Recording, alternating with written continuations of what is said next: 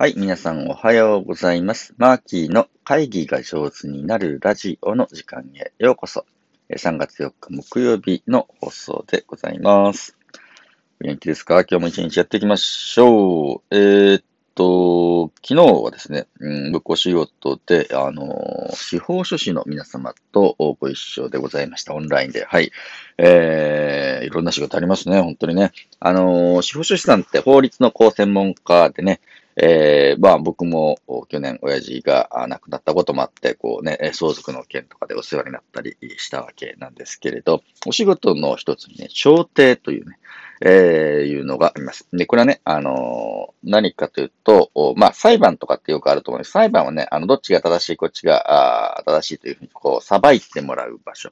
だとすると、調停というのはね、話し合いをする当事者同士でね、A さんと B さんで何かトラブルがあったり、揉めてたりすると、まあ裁判所で決着つけようみたいなやつもありなんだけれど、ちょっと一回、あの、なんかどっかで合意できないかなっていうふうな、うん、折り合えないかなみたいなところね、話し合えるプロセスが、まあ日本にはあって、なんか大正時代からね、えーあるらしいですよ。はい。えー結構ね、平和的な解決の方法として結構世界も注目している、まあまあ、あの、珍しい制度が定着しているのがね、朝廷だと。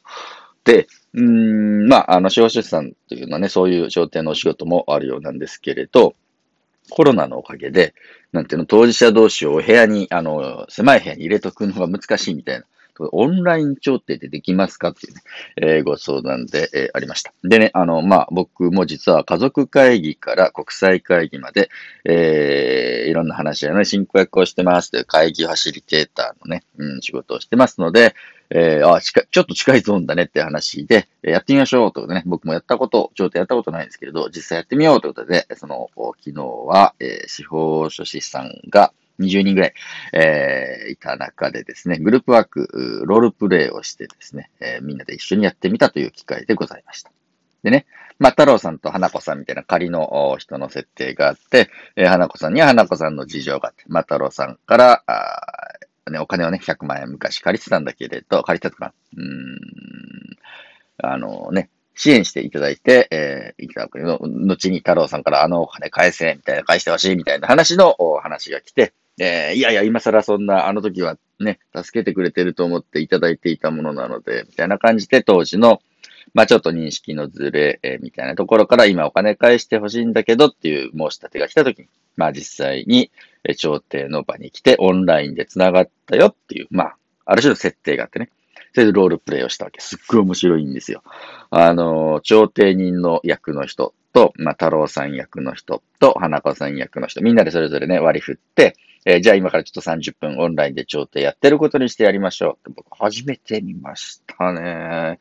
すごいね、あの司法書士さんって、あの僕が見たあの方はですけれど、すごい丁寧に、まあ事実関係をね、質問をしていきます。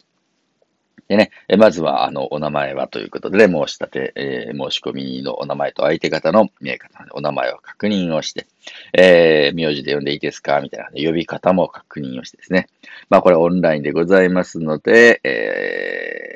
お二人ともね、あの、調停人である私の方に、あの、お話をしてくださいと。ま双方でギャンギャンやり取りをしないでですね、えー私が質問させていただきますので、質問にお答えいただくという形でやらせてくださいみたいな感じで、こう、どういう場を作るのかみたいなことをね、ま、あ整えをして、で、まあ、あの、まず申し込んでくださった花子さんから、いや、お金返してほしいって言われてるんですけど、困ってるんです。急にそんなこと言われても、みたいな。なんかそういう事情でちゃんと聞いてくるわけです。で、それはいつ頃ですか？とかですね。えー、あの、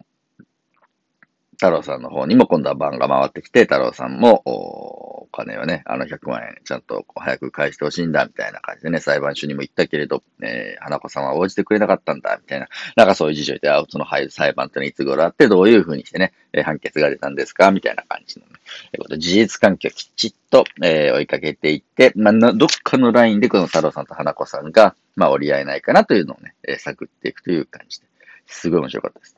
でね、まあ、それ研修はさらに続いて、その30分やってみてどうだったって、オンラインありじゃんと。いけると。みんなから感想をね、聞いたりしました。で、面白いとかですね、えー、相手の反応意外とね、顔とか表情わかるとかですね、言う人もいました。逆に言うと、なんかね、あの、リアルの調停となんか異世界だと。なんか違うぞと。あの、面白いけど、感、感触、感覚が違いすぎるとね、ちょっと時間がかかるとかね。まあ、いろいろみんな本当にやってみないとね、こういうのわからないね。やってみての感想というのを聞きました。でね、えー、さらにすごいのは、その後ですね。じゃあ、マーキーだったらどうやるのって言って、あの、同じケースで、えー、会議ファシリテーターの青木マッキーだったらどう裁くのかっていうね、えー、見てみたいみたいなオーダーがあったんで、え えー、みたいな感じで、おい、ちょっとやったことないけど、じゃあい、いつも通りやって、いつも通りでいいとか言って、いつも通りじゃあやりますみたいなはい、皆さんこんにちはって、お二人ともこんにちは。ね、今日はね、ご参加いただいてありがとうございます。あの、花子さんと太郎さんのね、えー、まあ、お話し合いということで、えー、ファシリテーターマッキーを相手させていただきます。えー、僕はですね、えー、花子さんの側だけに立ったり、太郎さん側だけに立ったりはいたしませんと。お二人の声をどちらとも大切にいきたいと思いますので、お二人ともですね、安心して、お声を出してくださればと思います。聞こえてますか？みたいな感じでね、オンラインならではのちょっと確認とかも少ししながらですね、えー、お顔見えてますか？とか言って、名前なんて呼んだらいいですか？花子さん、太郎さんでいいですか？ファンの呼び名の確認とかしながらですね。まずはじゃあ、えー、申し込みいただいた花子さんから、あお聞かせいただきましょう。同じような感じでやるんですけどね。僕、ちょっとやってみたのは、あの、ホワイトボードに書くというのをやってみました。でね、まあこういう時ってね、あのー、ちょっと書き方、いろいろあると思うんですけれど、うーん、起きてる事実とまあ、花子さんの気持ち、太郎さんの気持ちっていう気持ちを書くゾーンと事実を書くゾーン、なんとなく少し分けて、ね、えー、書いてみました。で、花子さんのお気持ちとしては、まあ、かつてね、支援いただいたことはありがたいと思ってるけど、今お金がね、どうしてもなくて、えー、返せなくて困っているというふうなお気持ちがあったり。まあ、お金返せ、お金返せ、みたいな感じで、えー、太郎さんが自宅に電話してきたり、自宅を訪ねてきてくださるのはちょっと怖いと感じているというふうなね、その感じてることっていうのはね、えー、お気持ちですよね。で、太郎さんの方としては、太郎さん、どういう気持ちですかって聞いたら、まあ昔ね、親しくお付き合いさせていただいたんだけど、お金を返してほしいというふうなこととか。まあ、その時ね、えー、一緒に可愛く育てていた娘さんがいらっしゃったそうなんですけれど、えー、花子さんのね、娘さんね、えー、その娘さんに、あの、もう避けられてる感じがするので、えちゃんと真実を話していただいて、娘さんがどう思うかと聞いてみたいみたいなこととかですね。えまあそういったお気持ちが語られるわけです。双方の気持ちをおお互いが理解するというふうなことと、まあどういう事実が起きていたのかというのをね、確認すると。いうふうなのをやりながら進めてきました。同じ時間ね、え30分のロールプレイをさせてもらったんですけれど、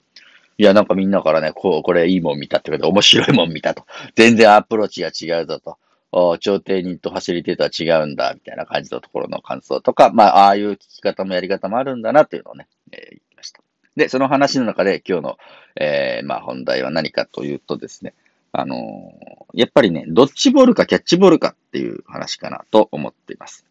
でね、感情的にもつれた相手というに対しては、え何か言葉を言ってもね、なんかぶつける感じになっちゃって、ちょっとドッジボール的になるんだよね。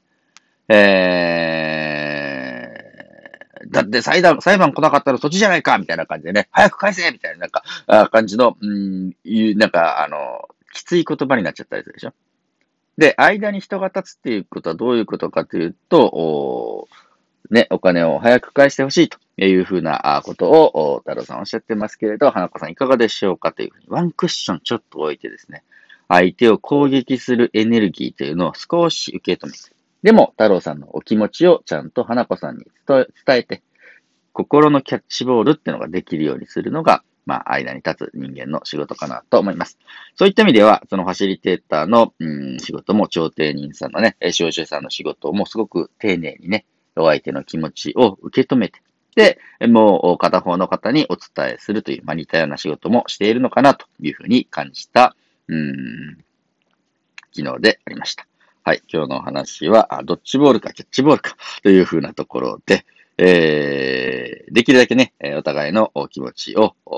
やり取りできるキャッチボールができるような関わりをしたいなというお話でございました。最後まで聞いていただいてありがとうございます。ナシリテーターのマッキーでした。